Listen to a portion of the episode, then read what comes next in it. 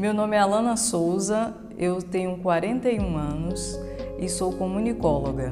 Eu nasci em Itabuna e quando eu me lembro da minha infância aqui, eu tenho memórias que eu acho que não são muito é, comuns.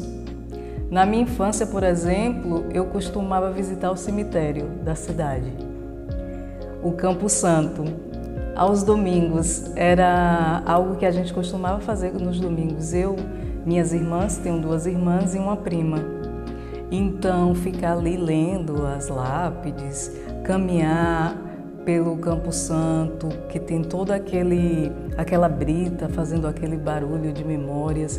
Geralmente as pessoas têm medo do cemitério. Eu perdi o medo do cemitério na infância porque eu achava bonito ver é, e esse contato com a morte não foi passado para mim como uma coisa assim feia, drástica, como um processo mais natural. Então, da infância ali o Campo Santo. Tenho memória também de um trenzinho da alegria, acho que se chamava assim na infância, que tinha personagens do Monteiro Lobato, né? A gente entrava no trenzinho e percorria partes da cidade e esses personagens iam entrando no trem, tinha música. Essa é uma memória de infância. E quando a Cuca entrava, todo mundo queria pular, era uma não era um trem, na verdade, né? Um carro aberto que a gente podia ver a cidade. Então, de infância, minhas memórias mais antigas, Praça do Caçoar, aquela coisa ali. A comunicação, ela veio para mim como uma herança de família, né?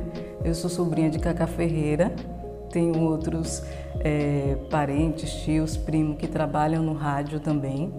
Então, meu pai só dormia com o rádio ligado é, eu gostava de estudar sempre ouvindo rádio, então foi uma coisa que eu fui absorvendo como um processo natural. Em determinado momento, na definição de profissão, eu escolhi a comunicação social, fiz na UESC, né, em habilitação em rádio e TV. Fiz toda a minha formação, assim, o meu TCC pensando em rádio, participação no rádio foi uma coisa que sempre me atraiu, né? Então procurei sempre estudar e me estruturar em relação à mídia sonora, né, que a gente entende mais hoje.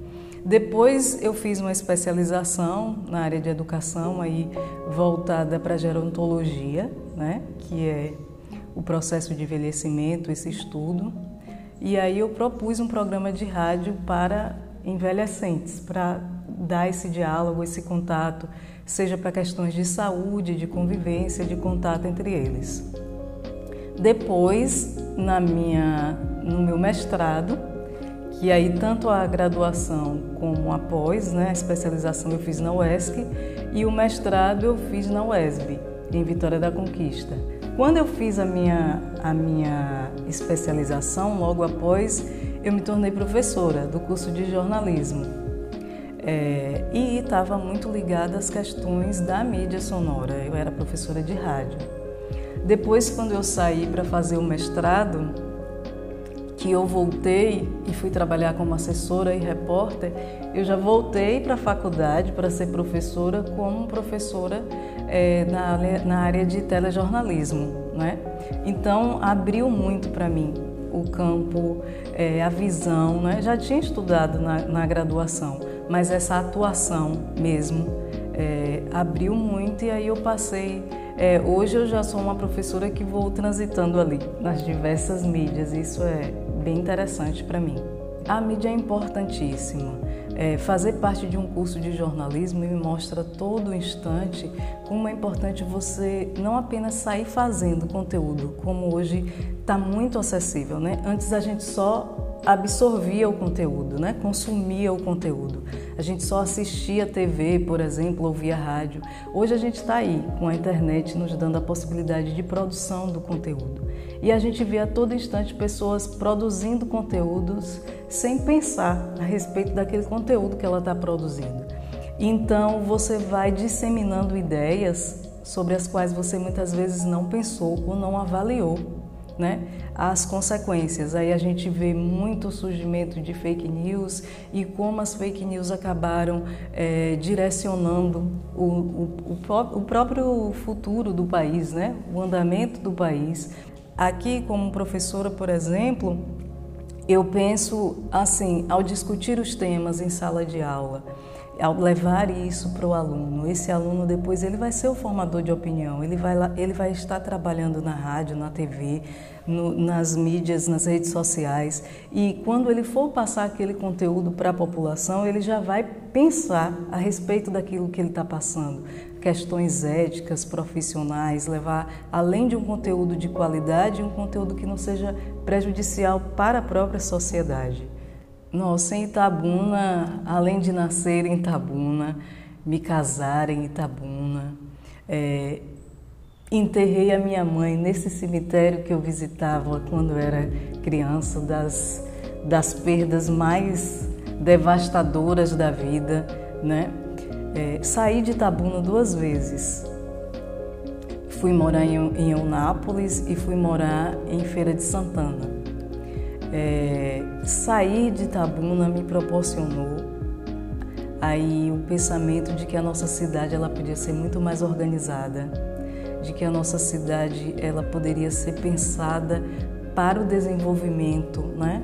Desde o cuidado básico de saneamento, de ter um asfalto de qualidade, de ter uma praça de qualidade, de poder desfrutar de ambientes como a beira-rio, por exemplo, que a gente costuma ir achar bonito, tirar foto, passear, levar filho. É, outros ambientes, outros lugares né, em que a gente pudesse é, conviver. Sair de Tabuna me trouxe essa visão né, de que o progresso está demorando de chegar aqui que poderia ser diferente, o desenvolvimento poderia ser maior é, em nossa cidade.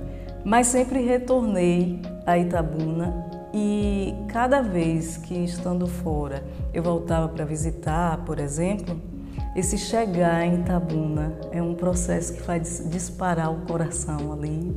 Chegar em Itabuna, eu sempre lembrava da, do hino de Itabuna chegando, né? Esse aroma de cacau no coração quando você vai entrando na cidade.